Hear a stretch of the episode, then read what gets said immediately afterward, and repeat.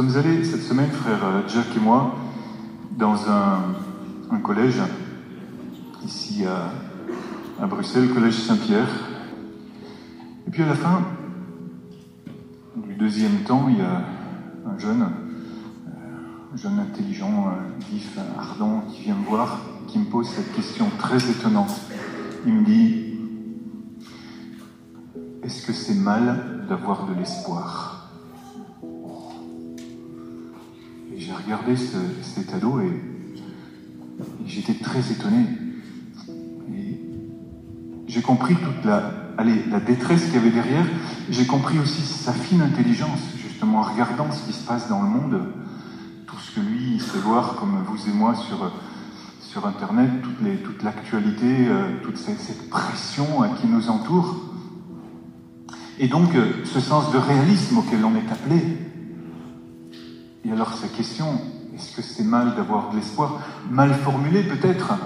Est-ce que nous devons être prudents? Est-ce que nous devons être attentifs? Quelle stratégie pouvons-nous élaborer? Mais derrière ça, une détresse par rapport à, à ce monde.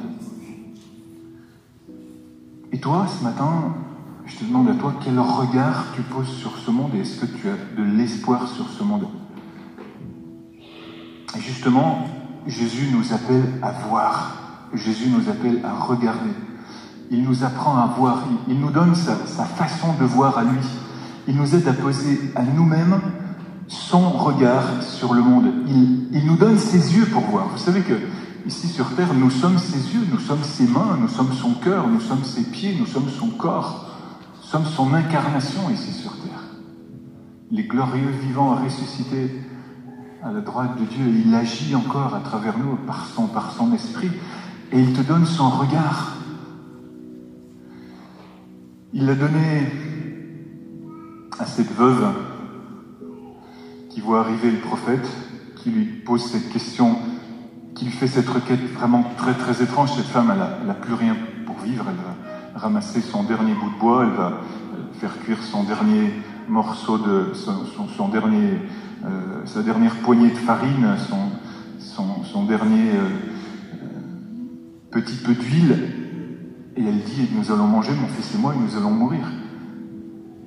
Et à la requête si étrange de, cet homme qui vient vers lui, elle lui dit Par la vie du Seigneur ton Dieu. Tiens, cette femme a reconnu que c'était un prophète qui lui posait une question. Et le prophète répond aussi au nom de Dieu, il dit, le prophète, Ainsi parle le Seigneur, la jarre d'huile ne s'épuisera point, la cruche de farine ne se videra point, jusqu'à ce que s'accomplisse la parole et qu'il repleuve de nouveau en Israël. Figurez-vous qu'il pleuvait, il, il, ne pleuvait plus depuis trois ans déjà en Israël. Et cette femme, parce qu'elle a su poser son regard, ce regard prophétique sur le prophète, en voyant que c'était un homme de Dieu, elle va obtempérer. Et effectivement, parce que la parole du Seigneur l'a dit, effectivement, la cruche ne va jamais se vider, la jarre ne va jamais se vider. Cette femme, avec son, regard aiguisé, cette veuve a accueilli un prophète et un chemin s'est ouvert. Et le miracle s'est ouvert. Ton regard prophétique sur le monde, ce regard qui va t'aider à éduquer le regard des jeunes de 14 ans qui posent des questions angoissées, ce regard ouvre un chemin. Parce que c'est le regard de Dieu qui ne s'arrête jamais à la constatation des choses, mais qui voit que là où il y a l'obstacle, il y a le passage. Et le regard de Dieu t'enseigne à voir que là où il y a l'impasse, là est justement le passage. Là où il y a la croix la fin, là est justement la résurrection. Ainsi fait Jésus pour ses disciples. Il est là, assis à côté du trésor du temple. Il regarde les gens qui sont en train de mettre de l'argent dans le temple. Le regard de Jésus. Jamais un regard distrait, toujours un regard d'amour. Ce même regard intelligent qu'avait ce, cet adolescent, que Dieu le bénisse, c'est vraiment que tous ceux qui sont comme lui à la, recherche de, de passage, de passage. Et Jésus regarde. Et, son regard prophétique voit, voit cette pauvre veuve. Et j'aime beaucoup, il est dit, Jésus appela ses disciples. Pourquoi? Parce que ses disciples ne regardaient même pas. Peut-être que ses disciples, ils regardaient les riches qui, euh, posaient euh, des choses. Effectivement, ça peut être un spectacle assez, assez intéressant de voir toutes ces, toutes ces personnes euh, richement habillées qui, qui, viennent là et qui déposent. Ça doit être impressionnant, déposer des grosses sommes d'argent. Donc eux, ils ne regardent même pas. Et Jésus t'appelle. Jésus t'appelle à regarder ce que d'habitude tu ne regardes pas. Jésus sollicite ton regard, Jésus sollicite ton attention, justement pour que tu vois. Moi, j'ai fait l'expérience, mes amis, bien souvent que euh, le démon a une capacité de capter notre regard et de le polariser sur certaines choses. Se passe dans les addictions, c'est ce qui se passe dans toutes les, déviations de notre, de notre personnalité. Et justement, Jésus est venu pour guérir notre regard. Vous avez déjà fait cette expérience Qu'à un certain moment, vous dites, mais pourquoi je suis en train de regarder ça? Et dire, mais non, mais c'est pas vraiment à ce truc-là que je veux, que je veux penser. Parce que ça, ça polarise ma pensée. Ça peut être bêtement un regard de distraction parce que à Satan, ça lui suffit que tu sois distrait. Il suffit que tu penses pas à Dieu. Après, tu peux faire tout le reste.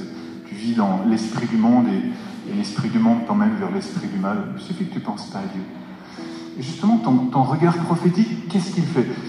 Où qu'il se pose sur la réalité, il te montre le travail de Dieu dans la réalité. Il te montre ce passage.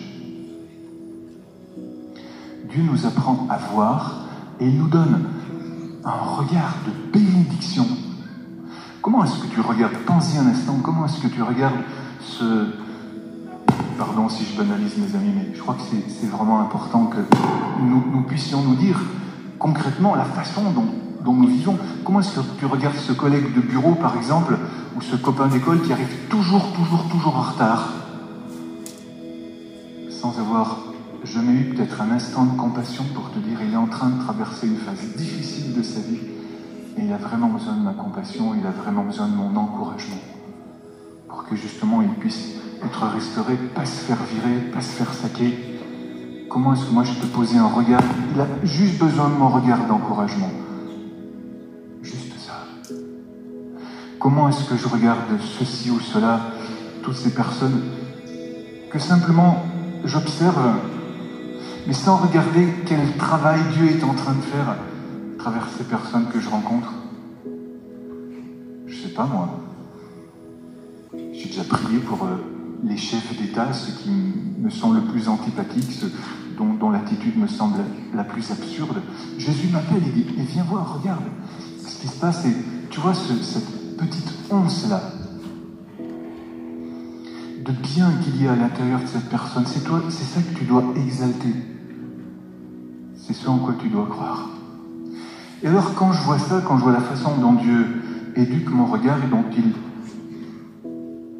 m'aide à poser mon regard d'une façon prophétique sur le monde qui m'entoure, je vois qu'il a aussi posé son regard sur ma petitesse.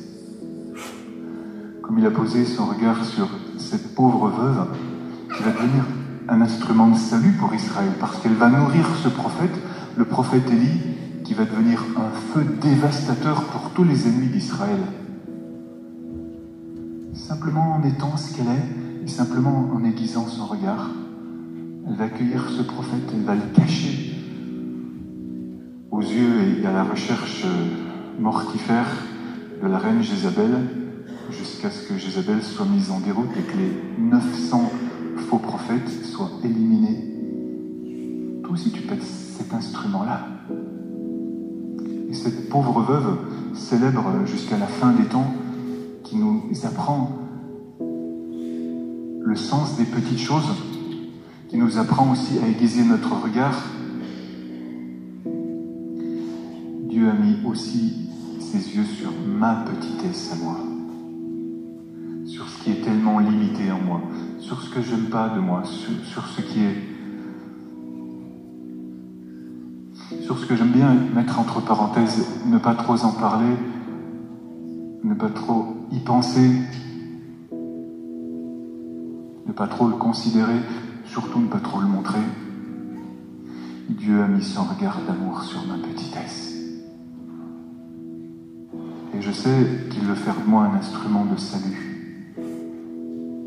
Je sais qu'il veut faire de moi un instrument de rédemption. Je sais que je suis dans son plan. Je sais que je fais partie de sa stratégie d'amour. Parce que non seulement il me sauve à moi, il me considère à moi, mais il veut que mon quotidien, dans mes gestes les plus banals, répétitifs, fatigués, fatigants, ait du sens et soit aussi un instrument de salut. Je ne sais pas comment.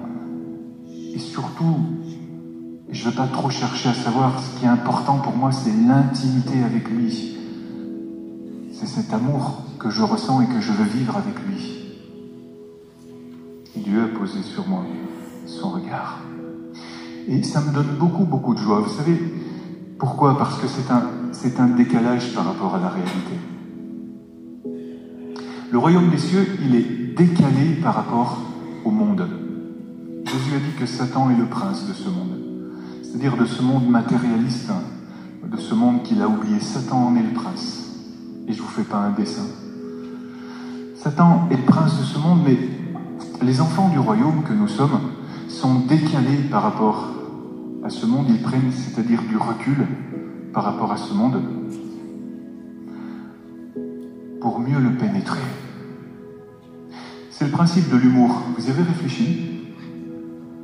L'humour, de la même façon, c'est un, décalage par rapport à la, réalité. C'est ce pas de recul que tu fais pour pas te perdre dans les problèmes et justement t'en sortir, mais pas t'en sortir pour te tirer ou t'en tirer, mais t'en sortir pour mieux ensuite pénétrer la réalité avec un nouvel impact, une nouvelle force de pénétration, force de transformation, qui est la joie.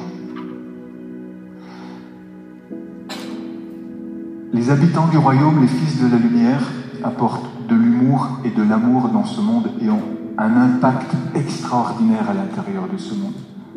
Avec ce, sens de la finesse qui ne s'explique pas, sinon euh, l'humour est terminé, mais qui se vit.